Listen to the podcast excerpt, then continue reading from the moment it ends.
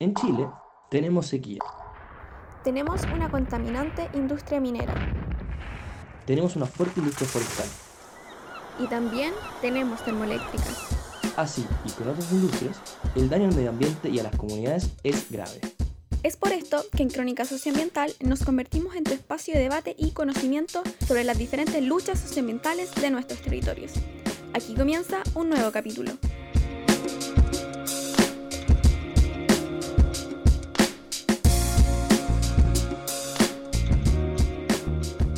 Bienvenidos a nuestro primer o reprimer capítulo de lanzamiento del podcast Crónica Socioambiental Voces de los Territorios. Estamos acá con Rodrigo Faúndes. Buenos días, Rodrigo. Hola, Paula. Buenos días al lanzamiento de nuestra crónica. Eh, vamos desde aquí en adelante a hacer análisis de algunas noticias, tener invitados que tengan relación con las problemáticas socioambientales que estamos viviendo en Chile en este minuto y sobre todo el día de hoy eh, relacionado con el COVID. ¿No es así, Rodrigo? Claro, porque hoy día vamos a retomar lo que veníamos haciendo hace algunos meses, desde el año pasado, desde el año 2019, veníamos trabajando en la crónica socioambiental, pero en el formato audiovisual en la señal 3 de la Victoria. Y hoy día con todo esto que está pasando no podemos estar grabando allá, pero se nos ocurrió esta genial idea de hacer un podcast y continuar eh, informando acerca de todo lo que está pasando en el país. Y hoy día, claro, nuestro primer re, eh, lanzamiento, nuestro primer capítulo, y vamos a trabajar el tema, eh, bueno, varios temas. Hoy día tenemos un, gran invitado, un invitado que también inauguró el ciclo de crónica socioambiental en, en la señal 3 que es el dirigente nacional, vocero nacional de Modatima, Rodrigo Mundaca, Después vamos a tener, eh, vamos a presentar algunas noticias que tienen que ver y vamos a comentar algunas noticias que tienen que ver con la pandemia, con el coronavirus, con la escasez de agua y también con una situación bien preocupante que hoy día eh, se está llevando a cabo en el Parlamento eh, a propósito de una, solicitud del gobierno que es la ley de inteligencia. Vamos a tener algunos espacios también de comentar reflexiones y finalmente vamos a hacer una síntesis del capítulo. Entonces se nos viene muy interesante este primer eh, capítulo introductorio de Crónica Socioambiental. Paula.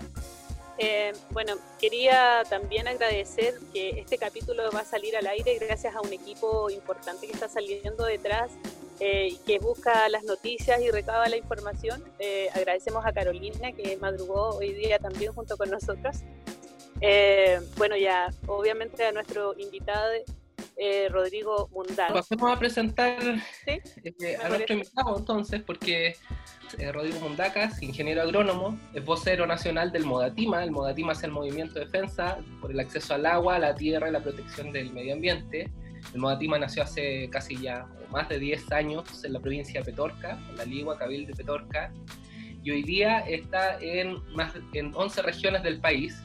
El Modatima lucha por el derecho al agua, la defensa del territorio la protección del medio ambiente, y esta lucha sistemática, creciente, sostenida en todos estos años, ha llevado a que eh, Rodrigo Mundaca sea ganador de dos premios internacionales eh, de amplio reconocimiento, que es el Premio de Derechos Humanos de la ciudad de Nuremberg y también el Premio de Derechos Humanos de la Fundación Daniel Mitterrand en Francia, de France Liberté. Entonces tenemos un gran invitado, es el vocero nacional, como digo, de Modatima, así que comencemos con, con la primera pregunta, Paula. Para él, eh, bueno, eh, Rodrigo, por favor, adelante. sí, chao. Hola, hola, hola, oh, muchas gracias Paula, hola Paula, hola, hola Rodrigo Faúnde, muchas gracias por, muchas gracias por esta posibilidad de hablar con ustedes, muchas gracias por la, por esta nota y estoy a su disposición. Rodrigo, bueno, eh, principalmente eh, vemos que hoy tenemos situaciones extremas de, escasez hídrica, pero además esto se nos está juntando con, eh, digamos, esta pandemia que llegó a Chile. Entonces, referente a eso, van nuestras preguntas el día de hoy para que tú nos puedas comentar cuál es la situación del agua aquí en Chile y, digamos, versus este virus también que está atacando y que, bueno, su principal eh, debilidad es el agua y el jabón. Entonces, obviamente esto también eh, juega un poquito ahí eh, en las zonas rurales donde hay escasez hídrica eh, y también acá en las zonas urbanas donde tenemos, por ejemplo, campamentos que están sin, sin abastecimiento. la pandemia provocada por COVID-19, hoy día, francamente, los, los, efectos que está provocando la pandemia son brutales en, en, todo el planeta y, y Chile ya no es la excepción. La pandemia es el resultado, sin duda, de la destrucción de los ecosistemas. La pandemia es el resultado de la destrucción de la biodiversidad y de los servicios ecológicos que presta la, biodiversidad. La pandemia es el resultado del avance de la frontera de los monocultivos en detrimento de la flora y la fauna nativa. La pandemia es el resultado de la destrucción de los hospederos naturales, de la fauna nativa.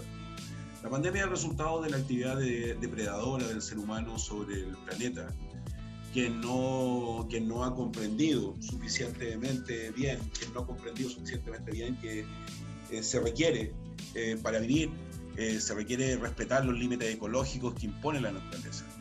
Muy por el contrario, este, esta situación es el resultado precisamente de la actividad depredadora del ser humano sobre el planeta, pensando que podía tener un desarrollo ilimitado en circunstancias que tenemos un planeta con recursos finitos, con recursos que se agotan.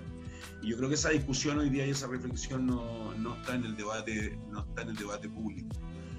Ahora, bien dicho esto, en la sección más general también había que decir, y lo sostuvimos desde el primer momento, ¿no? de que Chile probablemente era uno de los países que tenía las peores condiciones para enfrentar una pandemia de esta naturaleza.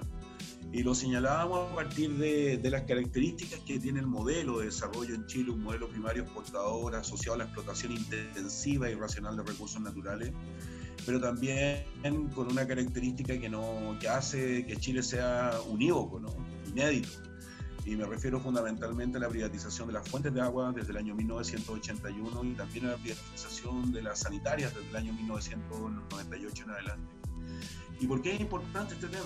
Bueno, este tema es tremendamente importante y relevante toda vez que todos los saludistas, la Organización Mundial de la Salud, eh, ha sostenido que para poder impedir, inhibir el avance de COVID-19 en los territorios, hay dos medidas que son básicas. Una, el aislamiento físico. Y para aislarte físicamente hay que tener condiciones de vida material para poder aislarte, entonces se necesita vivienda. Y dos, un tema que nos compete directamente, eh, la higienización permanente, continua de las manos, eh, mediante el lavado de las manos, eh, frecuentemente. Algunos sostienen de 20 a 30 veces durante el día y a lo menos con dos litros de agua diría, eh, en, en, cada, en cada momento, en cada ocasión. Y esa situación es, es, francamente imposible, de, o esa recomendación es prácticamente imposible, no, efectivamente imposible de cumplir en territorios como, como la provincia de Petorca, en territorios como la provincia de Concagua, pero también en el Choapa, también en Salamanca, en distintos territorios a lo largo y ancho de todo el país. En concreto, en, la provincia de Petorca, hoy día eh, se le está entregando a aproximadamente al 70% de la población de la provincia de Petorca, aproximadamente 50.000 personas. Eh, se nos están entregando 50 litros de agua por persona vía camiones aljibe. Eh, y Rodrigo, dígame. ¿Podrías especificar eh, para cuántos días tienen que ser estos 50 litros de agua por persona?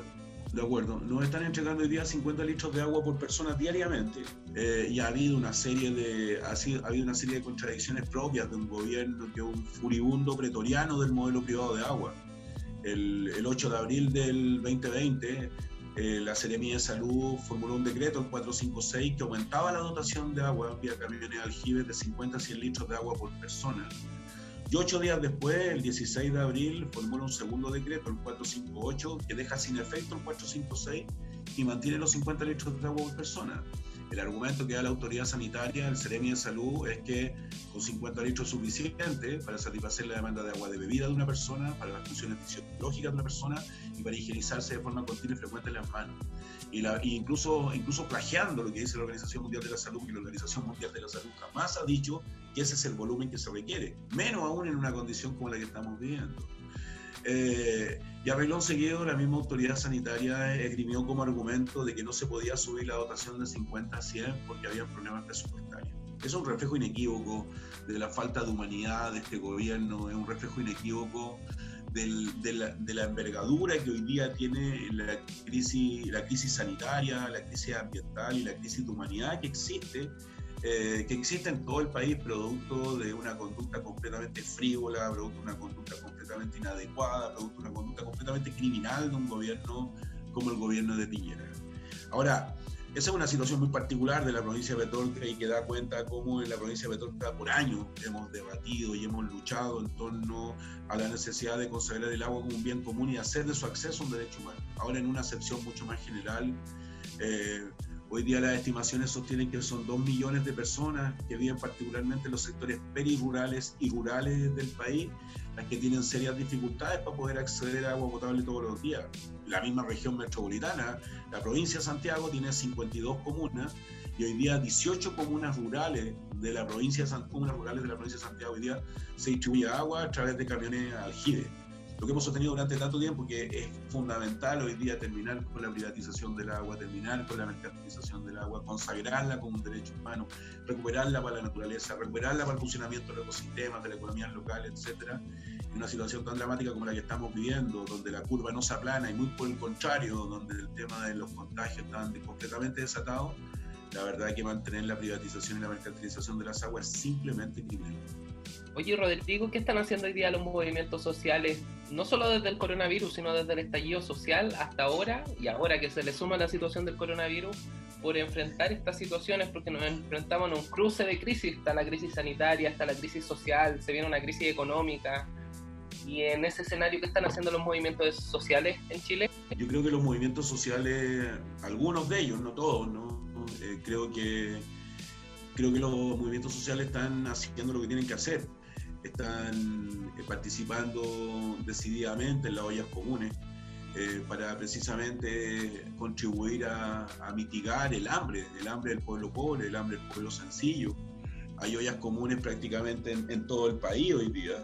Movimientos como, como el nuestro, como Modatima, después de tres meses, después de tres semanas, las tres primeras semanas de decretar la pandemia, donde tuvimos que cuarentenarnos obligadamente y aislarnos físicamente y cuarentenados obligados, eh, después, de después de tres semanas, nuestra organización tomó la decisión de concurrir a los territorios, entregar agua. Otros espacios de Moadima, el Moadima San Antonio, ha estado trabajando también entregando agua en las tomas, en la parte alta de, de San Antonio.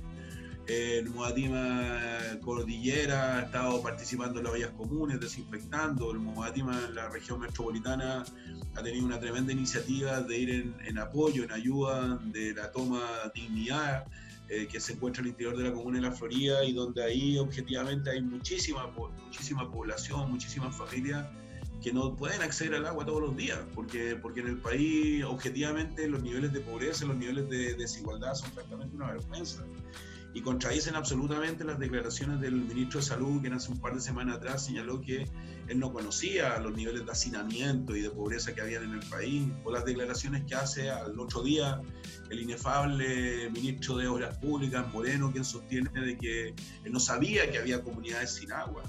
Y la verdad que eso da cuenta de la, eso da cuenta del carácter, ¿no? de, la ética y de la moral que tiene un gobierno que, como ya dije, ha frivolizado, ha frivolizado el, desastre ambiental, sanitario, humanitario que existe en el país. Y eso da cuenta efectivamente de que estamos en las peores manos. Un gobierno frívolo, un gobierno inhumano, un gobierno que no tiene política pública, muy por el contrario, un gobierno que priorizó a los ricos y no a los pobres. Yo diría que los movimientos sociales hoy día estamos haciendo lo que corresponde, dadas las circunstancias que estamos enfrentando. Y nuestra organización, y disculpen que hable así en estos términos, de nuestra organización de Modatima, creo que ha demostrado un coraje y un compromiso con la causa del agua, un compromiso con el pueblo pobre y sencillo que es francamente admirable y así está reconocido en todos los medios nacionales, internacionales y también locales. Rodrigo, eh, mira, también queríamos preguntarte eh, respecto de, qué es lo que están pidiendo los movimientos sociales. O sea, porque sabemos que, se actúa de una manera coherente tratando de, levantar, digamos, las demandas del pueblo o las demandas de, las comunidades de, distintos sectores de Chile, pero eh, vemos que, que, el actuar del gobierno no va acorde a, lo que se está solicitando. Entonces, eh, ¿qué es lo que piden los movimientos? Los movimientos sociales seguimos insistiendo en las mismas causas que provocaron el estallido desde el 18 de octubre en adelante. Es decir, los movimientos sociales hoy día exigimos la recuperación de los derechos sociales en materia de educación, en materia de salud, en materia de vivienda. Exigimos terminar con la privatización de los fondos de pensiones de los trabajadores y terminar definitivamente con este negocio que lo único que ha hecho ha sido engrosar la billetera de los ricos del país, me refiero a las administradoras de los fondos de pensiones.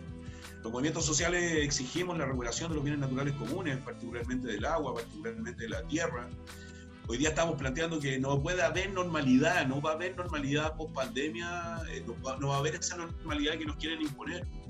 Hoy día en este periodo, eh, mi sensación y la sensación que tenemos todos los dirigentes sociales que hoy día estamos batallando en estas condiciones es que se confirma con mayor radicalidad las demandas del 18 de octubre y por tanto se confirma la disposición post pandemia de ir por todo, con todas y con todos, porque objetivamente eh, este, este gobierno ha demostrado su, su incapacidad total, total. Ya, Rodrigo, eh, y, y, ahora en el escenario del coronavirus, de las municipales, del escenario constituyente, ¿Qué piensas tú que se viene en los próximos meses para los movimientos sociales, para, para el mundo eh, en general, político y social, que está pensando en hacer cambios en Chile? Mi, impresión es que creo que post pandemia mm, tengo casi la certeza, la certeza absoluta, creo que va a haber un, eh, un, un, proceso de radicalización, un proceso de radicalización muy profundo de, por, parte de las demandas que hoy día están estructuradas en torno a los movimientos que tienen trabajo territorial. Creo que esa radicalización también se va a dar en un contexto bien, bien particular, ¿no? Se va a dar en un contexto de proceso constituyente, de octubre del 2020. Hay una agenda también, una agenda del fascismo en Chile que intenta, intenta coartar esta demanda que fue fraguada fundamentalmente producto de la presión popular, producto de la movilización de masas que hubo desde el 18 de octubre en adelante. Creo que el proceso constituyente va a ganar abrumadoramente la opción de una nueva constitución y creo que el fascismo, la derecha, los sectores más reaccionarios al interior del Congreso y fuera del Congreso se van a jugar fundamentalmente por condicionar ese proceso mediante la opción de la convención mixta, eh, donde la mitad van a ser parlamentarios y la mitad van a ser, eh, van a ser elegidos. Por tanto, creo que ahí no está, todo, no está todo ganado. Creo que va a ser muy importante profundizar en la necesidad de una convención constituyente, que no era lo que queríamos, para decirlo con toda propiedad, nosotros aspirábamos a una asamblea constituyente que supiera poderes, pero bueno, va a haber que emplearse para que esta convención constitucional así se materialice y que sean los 155 escogidos. Este proceso constituyente y la elaboración de una nueva carta no requiere de expertos, no requiere de grandes abogados, de juristas famosos, prestigiosos, sino que requiere de pueblo, de pueblo, de pueblo, pueblo pobre, pueblo sencillo, requiere de pueblo la escritura de esta nueva, norma jurídica, una norma jurídica de, de, derechos y no de privilegios. Hay que estar muy atento también a las iniciativas de ley del gobierno de Piñera que buscan blindar su mandato y concluir su mandato en dos años más y criminalizar el movimiento social a propósito del proyecto de ley de modernización del sistema de inteligencia nacional que gira que gira las funciones de la contrainteligencia, que inicialmente, y está pensada así planetariamente, la contrainteligencia tiene por finalidad eh, recabar, procesar y analizar información proveniente del exterior y que pudiera ser sensible para la seguridad interior del Estado, eh, en circunstancias que hoy día se cambia ese eje, ¿no? y, se cambia el eje eh, señalando a los movimientos nacionales como enemigos internos, se, se, va a facultar a la comunidad de inteligencia de las Fuerzas Armadas para tener funciones eh, también operativas, también a la ANI funciona operativa, se aumenta el control de, de los mecanismos de control democrático, citar al, se, se, aumentan los quórum para que los mecanismos de control democrático del Congreso se dificulte la citación al director de la ANI, por ejemplo. Hay presupuestos millonarios, en fin. Yo creo que las leyes que hoy día están tratando de meter Piñera de forma colada tienen por finalidad fundamentalmente criminalizar el movimiento social, inhibir el avance de las demandas del movimiento social y blindar su, blindar su mal gobierno. Rodrigo, eh, te agradecemos enormemente tu tiempo. Eh, sabemos que estás eh, en, varias, en, varios flancos luchando y, dando esta, esta batalla, digamos, para recuperar los derechos comunes, el agua, la tierra, tener un medio ambiente limpio. Por lo mismo, te volvemos a agradecer la presencia, el tiempo y será hasta una nueva oportunidad. Eh, a ustedes, a ustedes, Paula, compañera, eh, a Faundes también, también compañero, muchas gracias.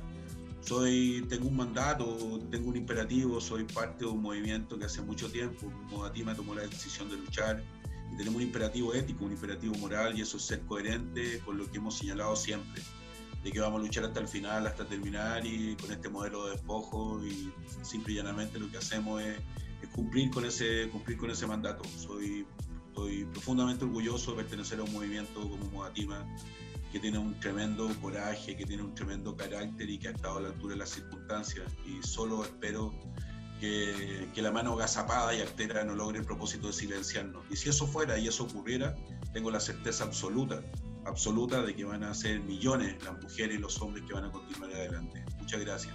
Un abrazo cariñoso. muy bien. Bueno, amigas y amigos, esa fue la entrevista con Rodrigo Mundaca. Eh, ahora vamos a un breve anuncio sobre el acuerdo de Escazú, que es muy importante que firmemos y ratifiquemos en Chile.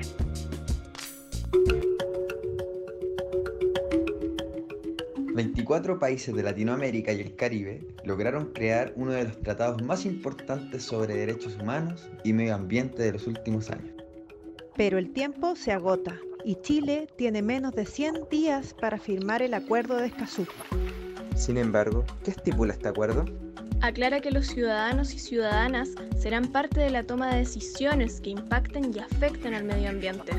El Estado deberá contar con un sistema en donde se pueda consultar información sobre el medio ambiente y los proyectos que lo puedan afectar.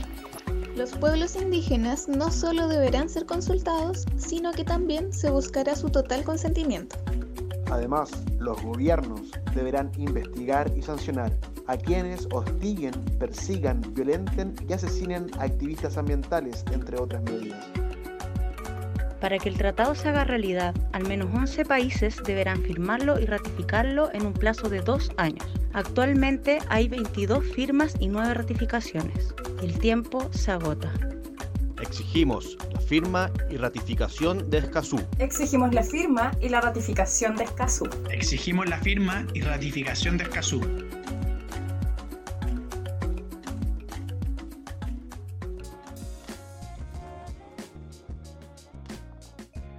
Bueno, ya sabemos entonces que hay que presionar al Estado de Chile y en particular a este gobierno de derecha para que firme y ratifique el acuerdo Escazú. El acuerdo Escazú, como decía la tanda, es sumamente importante para la defensa de los derechos ciudadanos y para la defensa también del medio ambiente. Eh, y Chile no ha sido, eh, no ha firmado y no ha ratificado este, este gobierno porque derechamente el, este convenio porque el gobierno derechamente no lo ha querido hacer. Entonces es importante que todos participemos y presionemos para que el Estado de Chile firme ratifique este convenio. Ahora comentar un poco el tema de la, de la entrevista que mencionaba Rodrigo, sacó hartos temas en nuestra conversación y sería interesante darle una vuelta a algunos temas que dejó instalado. Por ejemplo, desde los movimientos sociales, desde Modatima hace algún tiempo, hace ya en algunos casos hace casi una década se viene instalando la idea de la privatización del agua, del mercado del agua y la necesidad de recuperar el agua del, carácter mercantil. Chile es el único país del mundo que tiene el agua privatizada y hoy día esta situación se refleja y tiene efectos particulares en la situación del coronavirus, porque hay comunidades derechamente los decía Rodrigo, cerca de 2 millones de personas que viven en los sectores rurales que no tienen para lavarse 20 segundos las manos y esa situación es, tremenda, es bien, es bien, diría yo, dantesca y por lo tanto hay que presionar al Estado nuevamente, hay que organizarse y hay que luchar para que esa cuestión cambie.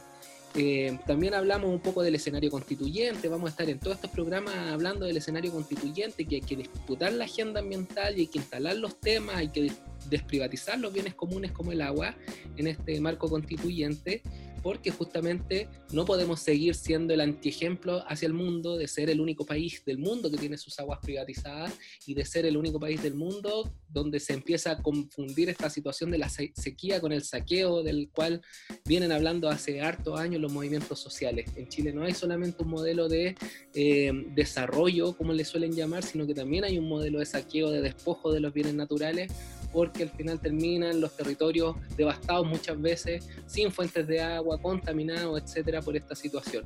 Entonces, la situación que mencionaba Rodrigo en su entrevista es bien crítica, la crisis hídrica está y yo creo que es importante que hagamos conciencia de que todos somos actores y todos somos personas de esta sociedad y tenemos que involucrarnos en esas luchas, ¿no, Paula?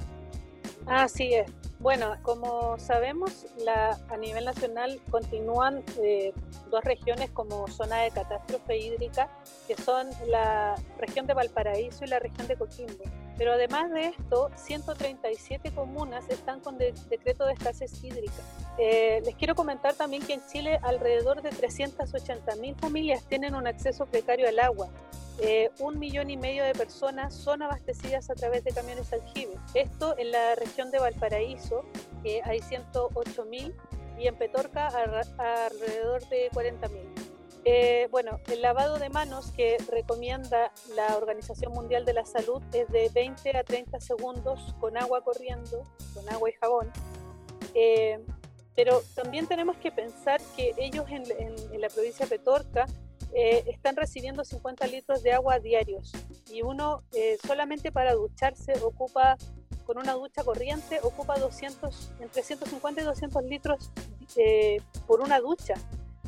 Entonces, entre 15 y 20 litros de agua solo para lavarse los dientes. Entonces, cuando nos, comentan que son 50 litros de agua diarios, tenemos que ponernos en estos casos. La OMS recomienda a nivel mundial entre 150 y 200 litros de agua por persona, por lo menos para hacerse un aseo como corresponde una vez al día, supongo yo. Eh, y lamentablemente, eh, las personas que se encuentran en esta precariedad eh, están utilizando el agua, por ejemplo, primero para lavar la losa, después para lavar la ropa, luego utilizan esta misma agua grises para poder eh, regar sus plantas. Entonces, eh, vemos que lamentablemente la Constitución consagra el derecho, o sea, no consagra el derecho al agua, sino que pone a la propiedad privada por sobre el derecho humano al agua y mientras no cambiemos esto, eh, vamos a seguir en la misma situación.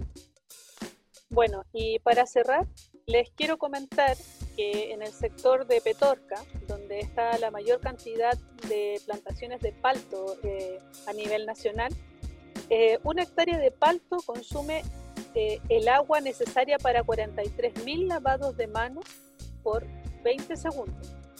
Eso significa que las personas que están viviendo en el sector de Petorca y que están siendo abastecidas por camiones aljibe no tienen acceso a esta agua que tienen acceso eh, las grandes plantaciones de palto. Por lo tanto, aquí podemos eh, palpar, ver eh, cómo se prioriza, digamos, esta plantación de paltos que es de propiedad privada para lucrar con el agua versus el derecho humano al agua que es tan relevante que en esta situación de pandemia en la que estamos eh, viviendo pueda eh, hacerse, hacerse legal acá en Chile, que pueda ser un derecho reconocido como lo es en otros países. Bueno, ahora vamos a unos mensajes con voces de los territorios que nos envían desde distintas regiones, Calama, acá mismo en la región metropolitana, en Petorca y en el sector del Melo. Mi nombre es Carolina. En Petorca sufrimos la falta de agua, producto de un modelo de desarrollo cocida que seca el valle. Hoy día falta agua para el consumo humano y enfrentamos una pandemia. Pero no solamente falta agua para el consumo humano, también para la pequeña agricultura y para asegurar la alimentación.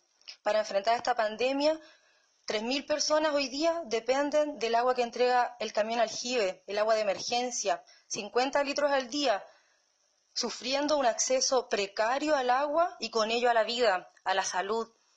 Las familias privadas de agua no cuentan con agua suficiente para el lavado de manos, para el lavado de ropa o para la higiene en el hogar. Y también en parte la resignación impactando espiritualmente a hombres y mujeres que hoy sufren depresión o miedo por la falta de agua. Nombre es Sergio Sandino, soy de la región de Antofagasta, principalmente en la comuna de Calama. Em, Calama se encuentra eh, rodeada por la gran minería del cobre, el río Loa, que es el que abastece a nuestras agriculturas. Ese río, nuestro río, ha sido entubado por la gran minería durante muchos años y eh, los dos acuíferos centrales que tenemos en Calama, en uno de estos se ha instalado un tranque de relaves llamado tranque eh, Talabre y a su vez se encuentra montado sobre un acuífero, sobre un salar que es el salar de Talabre. Esta situación ha llevado a que el agua esté absolutamente destinada para el modelo extractivista. Mi nombre es Jimena Gallardo y soy vecina del Melón. Bueno, Anglo hace un uso eh, desmedido del agua en el sentido que no solo usa su agua subterránea, sino aguas superficiales eventuales en invierno las capta desde las alturas y no las dejas caer a la, cuenta, a la cuenca que alimenta los pozos del melón. Además, las quebradas están intervenidas en procesos anteriores y el agua que cae por ahí, que normalmente llenaría el río y posteriormente los pozos, eh, llegan al tranque. Así que el agua se está, se está mermando desde el principio, antes de ser incluso contabilizada como consumo. Esto nos afecta directamente ahora con la pandemia y todo el contexto COVID-19, de que no podemos usar la medida más básica de, de barrera contra el contagio del virus, que sería lavarse las manos con jabón y por 30 segundos. Eso es una medida mínima que no podemos seguir. Soy Alejandra Soto, delegada de la Toma Dignidad de Etapa 3. Este es nuestro día cotidiano, donde nuestros vecinos acarreando agua en baldes desde los BIN, porque lamentablemente no tenemos agua potable y la que tenemos la tenemos registrada solamente en los BIN. Ahí está el balde donde nuestros vecinos trasladan las aguas para poder hacer sus quehaceres de casa, ya sea la comida, tomar once, todo lo que hay que hacer en una casa, lavar ropa, todo tenemos que hacerlo a través de baldes. Es muy complicado porque mm, te desmerece, a veces hasta uno se siente inútil no poder hacer sus cosas como corresponde, sino que tener que depender de que nos traigan el agua para poder sacar nuestras cosas y, y hacer nuestros quehaceres. Eh, bueno, los mensajes son explícitos y son súper concretos y yo creo que no le cabe mayor interpretación. O sea, decir que la, en Calama la gran minería del cobre eh, ha permitido la intubación y la instalación de un gran tranque, que en el norte de Chile esta situación se sucede en distintos territorios que en Santiago, en plena capital, hay una toma de terrenos en la quebrada de Macul que hoy día tienen que tomar agua en balde, o que en Petorca hace décadas estén afectándose la pequeña agricultura para la alimentación de, de las personas, para la alimentación de los animales o de los sistemas comunitarios de agua. O en el melón que falte agua para lavarse las manos por la minera Anglo American, son situaciones que que derechamente son afectan eh, la dignidad de las personas y por lo tanto es necesario difundir y es necesario transformar estas situaciones. Aquí hay un problema de fondo que tiene que ver con el modelo de desarrollo y por eso los movimientos, las organizaciones han instalado durante sistemáticamente en el último tiempo estas luchas para denunciar estas situaciones y transformarlas. ¿Por qué no? Transformarlas para transformar justamente el modelo de desarrollo de despojo que hay en los territorios. Eh, así es, Rodrigo. Es eh, lamentable, digamos, todas las situaciones que han comentado, eh, las voces que nos envían desde, desde fuera de, bueno, también de acá de Santiago, pero también desde regiones, porque no es, una, no es puntual de una o región u otra, o como se pensaba en un inicio que era solamente el problema de la, de la sequía hacia el norte, sino que vemos que en distintas partes de Chile en este minuto están con eh, problemas de abastecimiento y, e incluso, eh, bueno, aquí no, sale mencionado, pero incluso en, Chiloé, por ejemplo, hay localidades que están siendo abastecidas con eh, camiones aljibe. bueno. Esa es la situación. Vamos a seguir comentando estos temas en nuestros próximos capítulos sin duda tenemos harto, harto que investigar, que indagar, vamos a tener invitados en nuestros próximos capítulos, no se despegue de la, de la sintonía de, de Spotify, de nuestras redes sociales, de la crónica socioambiental, Voces de los Territorios y despidámonos con deseándoles buenas deseos, mucha salud, que estemos atentos a lo que está pasando, pero también cuidándonos porque en esta situación hay que cuidarse. Entre todos nos cuidamos, solo el pueblo ayuda al pueblo y visítenos en, nuestros, en nuestras redes sociales, en la Crónica Socioambiental, en Modatima Santiago, Modatima Chile, Modatima Metropolitano, eh, Modatima Petorca y todos los Modatimas que puedan haber en el país y eh, nos encontramos en un próximo capítulo. Hasta el próximo capítulo, Paula. Sí, Rodrigo, fue un gusto, eh, digamos, estar en este capítulo contigo. Así es, también un saludo al equipo que está detrás de todo, de todo esto, que no somos nosotros los únicos, sino que hay todo un Modatima Santiago metropolitano también que, que está trabajando para eh, poder llevar hasta sus hogares toda esta información. Y vamos a continuar, como dice Rodrigo. Así que un saludo, buenas tardes, buenas noches a todos y todas. Buenas tardes, buenas noches. Nos vemos en un próximo capítulo. Así es. Chao, chao. Hasta la próxima. Hasta la próxima. Así termina el nuevo capítulo de Crónica Socioambiental, Voces de los Territorios. Recuerda acompañarnos todas las semanas para conocer, visibilizar y dialogar sobre los diferentes conflictos socioambientales de nuestros territorios.